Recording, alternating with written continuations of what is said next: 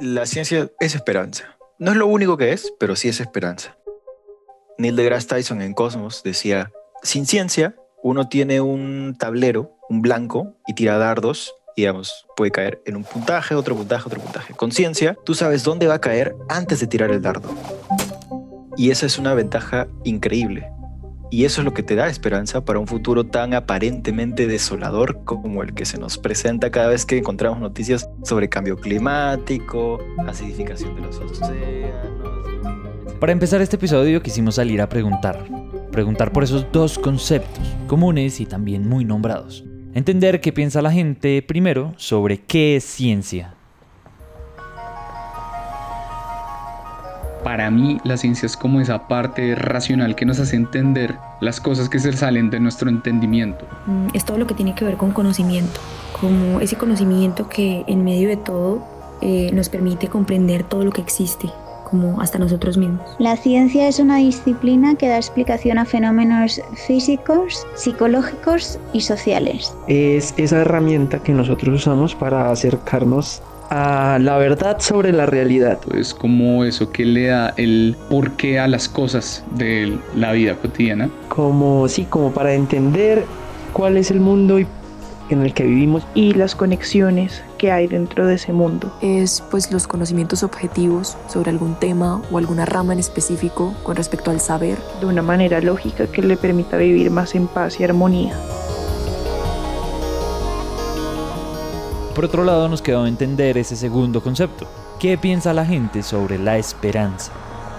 Y la esperanza es la proyección que tenemos en el subconsciente de las cosas que queremos o esperamos que sucedan. Es tener la fe o la confianza de que algo se va a dar. Es como ese algo que nos dice que, que todo va a estar bien, o sea, como tener fe de que las cosas van a salir sin importar si la situación es muy adversa. Como ese sentimiento de ilusión que guardamos mm, para que algo suceda de determinada manera, como un anhelo. Y yo creo que la esperanza es sentir que el mañana nos pertenece y que es nuestro y que depende solo de nosotros y no de nadie más. Ese sentimiento que hace que el humano quiera seguir adelante, sin importar las situaciones, sin importar su estado de ánimo, yo siento que la esperanza es ese aliciente para que uno no desfallezca. Resulta que 3M, año tras año, sale por el mundo a hacerle estas mismas preguntas a la gente. Claro, muchísimo más rigurosa y científicamente. Si quieren visitar el estudio se llama State of Science Index y en la descripción de este episodio pueden ver el link. El hecho es que este año este estudio llamado el Índice del Estado de la Ciencia en español arrojó el resultado, tengo que decirlo así, más esperanzador en los últimos cuatro años. Resulta que el 89% de las personas encuestadas en 17 países están de acuerdo con que la ciencia trae esperanza para el futuro. ¿Cómo? Pues... Bienvenidos a Elemental, podcast de 3M en donde conectamos con las grandes lecciones de la ciencia que nos pueden ayudar a ser mejores todos los días.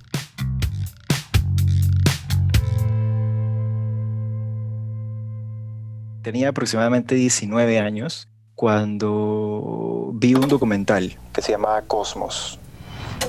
Les presento a este oriundo peruano llamado Adrián Díaz, mm, aunque tal vez sea mejor presentarlo como Adrián Ciencia.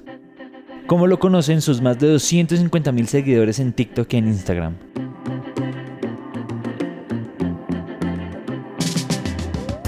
Y en Cosmos mencionaban algo de lo que yo dos meses atrás me había dado cuenta. Mi papá técnicamente recicló unas enciclopedias que nos habían regalado. Y esta es la voz de Faber Burgos, un joven colombiano que al igual que Adrián se dedica a llevar la ciencia a todas partes y a sus más de 390 mil seguidores en redes sociales. Yo empecé a indagar cómo era el mundo, cómo funcionaba el mundo, qué tenía el mundo. Yo como un aficionado que he sido desde niño quise profundizar estos gustos y, y bueno, todo esto se vino a dar en el momento que yo descubrí Internet. Tuve la poderosísima conexión de 2 megabytes por segundo cuando ya tenía 15 años, ya casi que estaba terminando el colegio. Me di cuenta de que era algo muy lento, pero que era algo demasiado bueno porque ahí aprendí a conocer el mundo, ¿no? Por primera vez en la historia podíamos los seres humanos con solo un clic acceder a la historia de toda la humanidad. Y fue cuando me interesé súper, súper con el, el, tema de la astronomía y el espacio y todo eso. Es decir, mi mundo se expande en el momento que yo conozco Internet. Estos dos jóvenes comparten una historia en común. Fueron niños curiosos que desde muy pequeños empezaron a cuestionarse por el mundo, que se acercaron poco a poco a entender lo que les inquietaba y que además se les permitió hacerlo desde pequeños. Todos los niños son curiosos, entonces yo supongo que también era un niño muy curioso. O sea, me, acuerdo, por ejemplo, de una pregunta muy puntual que alguna vez le hice a mi mamá. ¿Qué cosas eran más grandes, no? Si las estrellas o el sol. Tenía la curiosidad de que tal vez las estrellas las veíamos muy pequeñas porque estaban muy lejos. Mi, mi mamá siempre me daba respuestas. O sea, siempre, cuando yo estaba muy pequeño le hacía preguntas y mi mamá sabía todas las respuestas. Siento que es algo que siempre satisfacieron también, ¿no? Esas, esas, esas ganas de respuestas, ¿no? Ah, y lo otro de, de, cómo es que llegué o cómo es que tuve esa sensación de como de, de, seguridad, siento que es también parte de, de mi crianza, ¿no? O sea, a pesar de que en mi familia nunca hemos tenido excesos, al menos no recuerdo un día en mi vida en el que no haya tenido un plato que comer. En ese momento, pues sí, eh, yo tenía pues problemas, todo, eran momentos difíciles. Eh, nos sosteníamos gracias al reciclaje después de los 10, 12 años. Tuve un, momento de la vida en la cual toda mi familia nos dedicamos al reciclaje y, bueno, eh, yo creo que en ese momento uno aprende a amar el trabajo y el valor de salvar el mundo. Es ahí cuando yo digo que los recicladores realmente son quizás una de las piezas más fundamentales para salvar el mundo. Y siento que esa, esa seguridad que me ofrecieron, que me ofrece mi familia hasta ahora, es elemental, ¿no? Gracias a Dios no tuve como esa falta de apoyo emocional, porque yo pienso que eso es lo que uno sí necesita como ser humano en cualquier momento de la vida, no apoyo económico constantemente, sino apoyo emocional, mental, psicológico, para uno eh, contrarrestar cualquier cosa que a uno le pase en la vida, ¿no? Y... Tengo bien presente, ¿por dónde empiezo? Por mis hijos. Judith Zavala es química clínica, bióloga de profesión, con una maestría y un doctorado en biotecnología. Tengo un niño de 6 años y una niña de 7 que juegan a la familia. El niño juega con la cocinita, pasea al bebé en la carriola.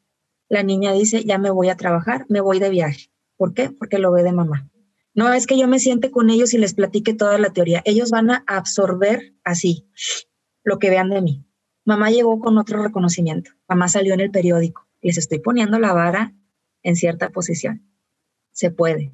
Mamá está contenta con su trabajo, lo disfruta. Porque Judith tiene dos trabajos oficiales. El de ser mamá, resolver todas las preguntas de sus hijos y mostrarles el mejor ejemplo, pero también es la científica que lleva 11 años luchando contra la falta de donaciones de córnea en México. Pues entonces nosotros estamos trabajando para darle esperanza a millones de personas que perdieron la vista y que ya no hay cura más que el trasplante y entonces no hay tejidos, no tenemos cultura de la donación y los poquitos que se donan pues no todos son viables y luego te lo trasplantan y puede haber ahí algunos efectos secundarios, etcétera, etcétera. Entonces nosotros durante este trayecto estamos trabajando para fabricar en el laboratorio tejido ocular trasplantable y poderle dar la esperanza a los pacientes de volver a ver.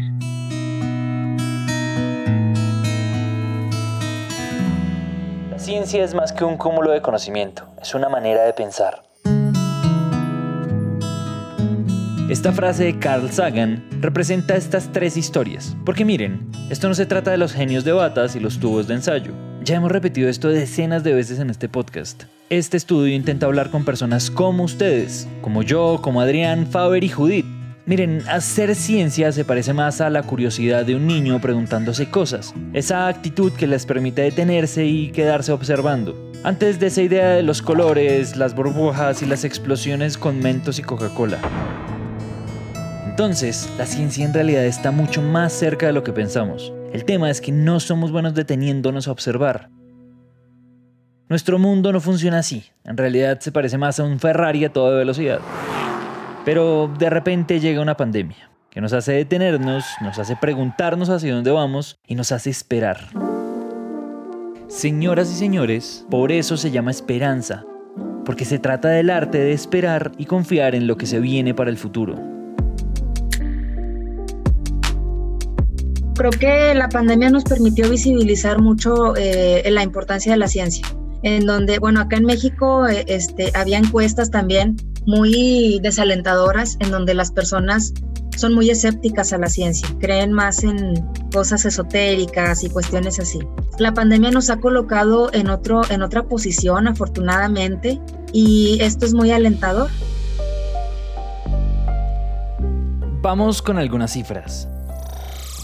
El State of Science Index, o SOSI como se conoce, dice que después de la pandemia el 75% de las personas defienden a la ciencia cuando alguien la está cuestionando. El 85% cree que hay consecuencias negativas para las sociedades si no se valora la ciencia. Ese aumento de la confianza en la ciencia puede haber influido en nuestro comportamiento frente a la pandemia. Creemos en gran medida en seguir las recomendaciones científicas para contener la propagación del COVID-19. El 83% de la población usa cubrebocas en entornos públicos. El 79% evita irse a reuniones muy grandes. El 78% lava con frecuencia sus manos. Ahorita eh, esa sensibilidad hacia la importancia de la ciencia pues está impactando cada vez más hasta los más chiquitos. Y esto pues nos, nos plantea un, futuro eh, pues ahora sí, con lo que iniciamos, con más esperanza. Esto en realidad no es nuevo. La humanidad históricamente ha dejado su esperanza en la ciencia ante situaciones de calamidad colectiva. Siempre que nos vemos enfrentados a la incertidumbre y a nuestra supervivencia, confiamos en que aparezcan los héroes con su ciencia.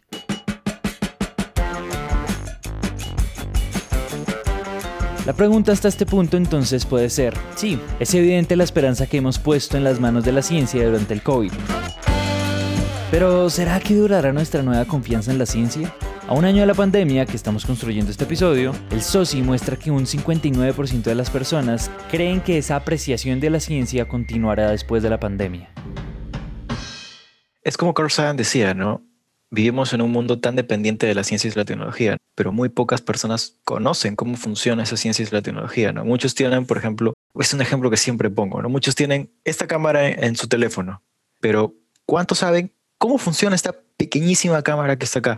Eh, y eso, pues digamos, es un ejemplo muy, muy, muy sencillo, ¿no? Pero luego, si nos vamos a cosas más grandes, puede ser muy peligroso también el hecho de, de desconocer. Y en los últimos años, la ciencia ha avanzado demasiado y cada vez avanza con mayor rapidez, porque cada vez somos más científicos también hace que 100, 200 años, ¿quién se esperaba que íbamos a ir a la Luna? ¿O por qué no poner robots en Marte? O incluso enviar sondas más allá de los confines del sistema solar, la Voyager 1, la Voyager 2. Entonces, digamos que la ciencia nos ha dado ese, esa capacidad a los hombres de, de pensar y soñar más allá, ¿no? E intentar rebasar los límites que hoy en día nos impone quizás nuestra propia lógica, ¿no? Eh, la ciencia también a veces rebaja esa, rebasa esa lógica y es lo que hemos descubierto conforme va pasando el tiempo, ¿no? Entonces, con este ejemplo, pues claro que las personas confían en que esta esperanza no nada más representa el prevenir una enfermedad, representa libertad. Esa es la esperanza que trae la ciencia al mundo, y es incluso es el propósito mismo de este podcast incentivar a más y más personas a que entiendan que la ciencia está en cada acción, decisión y evento a nuestro alrededor, y que entenderlo trae consigo esa libertad de la que habla Judith. Solamente a través de la ciencia podemos construir un futuro mejor.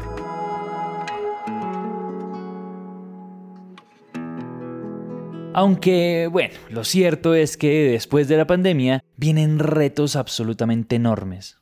O sea, si la pandemia ustedes creen que ha sido wow, el calentamiento global va a dejar totalmente pequeña la pandemia. El cambio climático, la contaminación de los océanos, la pérdida de la biodiversidad, el agotamiento de los recursos, el hambre, la superpoblación, etcétera, etcétera, etcétera. Más allá de la pandemia viene lentamente una realidad que nos lleva respirando en la espalda hace años, Adrián incluso llegó a contarnos sobre estudios y aproximaciones que dicen que para el 2100 el mundo sufrirá consecuencias devastadoras. Incluso se habla de una gran extinción de las especies. Y yo sé, yo sé, me puse un poco fatalista, pero es la verdad. Esos son los retos a los que nos enfrentamos hoy. Son difíciles y son enormes. Pero la verdad es que si somos capaces de enfrentarlos juntos, de partir ese gran problema en pequeñas acciones individuales, pues el panorama empezaría a ser distinto si bien esta, la tarea a veces puede ser un poco desesperanzadora, es cierto que el mensaje final es, oye, el futuro puede ser desesperanzador si nosotros no nos involucramos para plantear las soluciones. Entonces yo le digo a todos los jóvenes o a las personas que de pronto tengan la posibilidad de escuchar este mensaje o a mis hijos si es que algún día lo escuchan más adelante, es que le apuesten a este tipo de carreras porque realmente son las que van a hacer de este reto la futura fuente de empleo que van a tener muchas personas alrededor del mundo. Vamos a tener que enfrentar este problema de frente.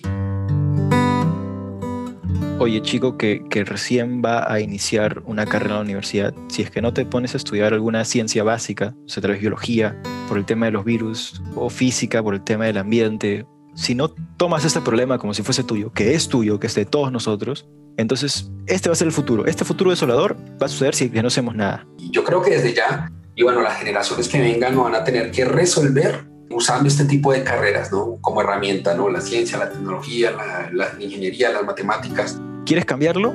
Hagamos esto. Involúcrate en la ciencia. ¿No quieres estudiar ciencia porque no te gusta? Entonces, comparte la información comparte, que todos ganemos esa especie de, de, sentimiento de que, oye, la ciencia es importante si es que queremos sobrevivir. como especie, ¿no?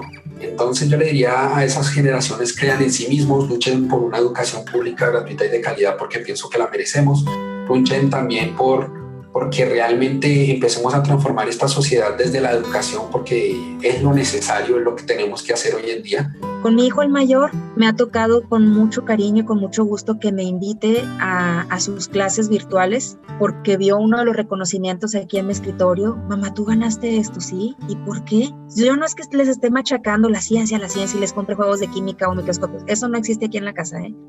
Y fue maravilloso. No sabes cómo aprendí de los niños de sexto de primaria porque lo primero que les pregunté, me conecté desde el laboratorio, por cierto, ¿quién quiere ser científico? Grillos de fondo. Esa era la respuesta que esperaba. ¿A qué científico famoso conoce? Uno dijo Einstein. ¿Saben lo que es ser un científico? Hacer explosiones en el laboratorio, hacer aguas de colores. No tenemos ni idea. Entonces yo les dije, yo soy científica. ¿Saben qué hago? Fabrico partes del ojo para que las personas vuelvan a ver. Y para mí es un reto explicar sin términos rimbombantes para que un niño de sexto año entienda. Entonces, ese es mi granito de arena. Van tres veces que participo en las clases de mi hijo y ahora todos quieren ser científicos. No importa cómo, no importa dónde, ni importa el género ni la carrera que elijamos. Todos tenemos algo de científicos dentro y tenemos la responsabilidad de incentivar a nuestras familias, amigos, sociedades, a las nuevas generaciones, porque somos una especie innovadora, curiosa y científica por naturaleza. Y para cambiar nuestro mundo, tenemos la responsabilidad de entender que la ciencia es esperanza.